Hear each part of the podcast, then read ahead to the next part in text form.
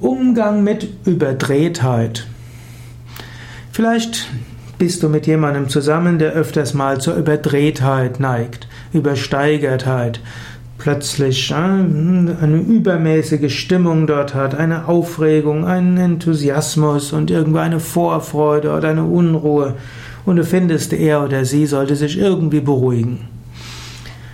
Zunächst kannst du überlegen, ist das überhaupt notwendig? Manche Menschen sind halt emotional. Können sie doch sein.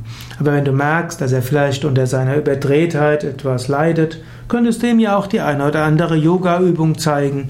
Für manche ist der Sonnengruß gut, für manche die tiefe Bauchatmung, für manche die Wechselatmung. Menschen sind heutzutage offener als früher. Also, wenn du das Gefühl hast, jemand deiner Umgebung ist überdreht, hab mal den Mut, ihm die eine oder andere Yoga-Übung zu zeigen.